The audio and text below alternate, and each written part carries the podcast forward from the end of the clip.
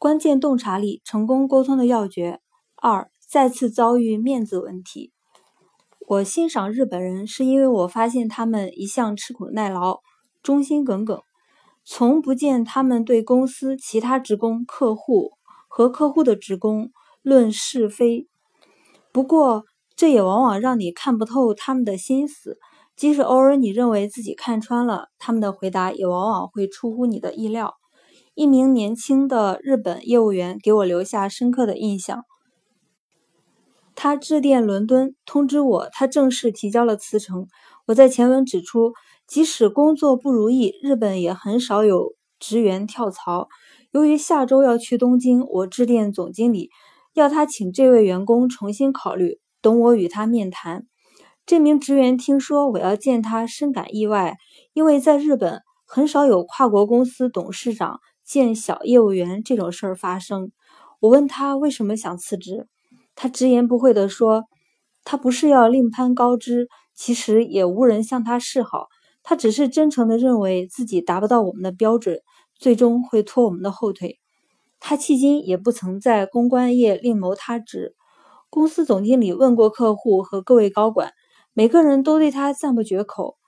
我如实转告，而且认为如果他留下，将会有一个美好的前程。我要他回去重新考虑，第二天再来见我。他受宠若惊。第二天我们见了面，他说他别无选择，因为妻子和母亲见过他的辞呈，他会跌面子，所以他必须辞职了。后来我听说他在一家商店谋了一个店员的职位。我去东京后，再次遭遇面子问题。我获悉我器重的一位行政秘书要结婚，于是问日方高级职员：“我给婚礼发贺电是否合适？”他们说：“如果能够收到跨国公司董事长的贺电，这是新郎新娘莫大的荣幸，他们家会慎重的对待这封信。”我发了贺电，但奇怪的是没有收到回电。婚礼过后，我对一位参加婚礼的经理谈起此事。他们说没有见到电报，也没有听见有人宣读。我的秘书核对了，证实我有发过。几个月后，我在伦敦宴请东京分公司英方总经理，他说我器重的一名职员要结婚了。我问他要不要再发一封贺电，他说：“鲍勃，你直接发给我，我保证他能收到。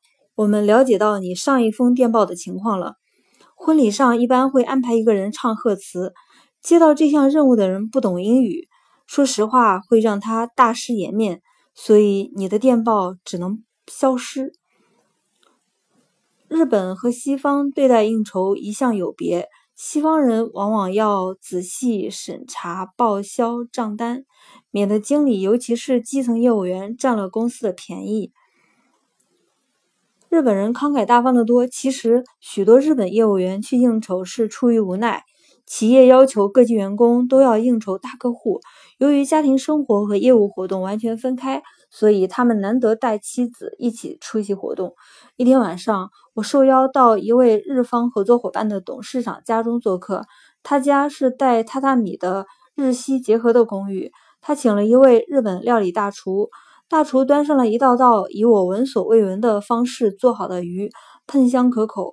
听一位出席宴会的日方职员说，这顿晚宴至少要花四千美元。还有一位董事长带我去一家农舍改造的老式餐馆品尝正宗的日本料理。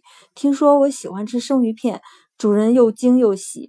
我们谈天喝酒，许久都不见上下一道菜。后来侍者端上来一朵漂亮的大玫瑰。我看了一会儿，才发现它是用红金枪鱼做的，这是我见过最赏心悦目的生鱼片了。不知道这种玫瑰让主人破费了多少。职员的妻子一般不参加公司的社交活动，通常会待在家里。一位日方高管对我说起乡下的生活：一位丈夫经常在晚上八点半到九点之间回家，他妻子说，左邻右舍的太太们认为他的职位不高。因为他们的丈夫都很晚才回来，或者常常在城里过夜。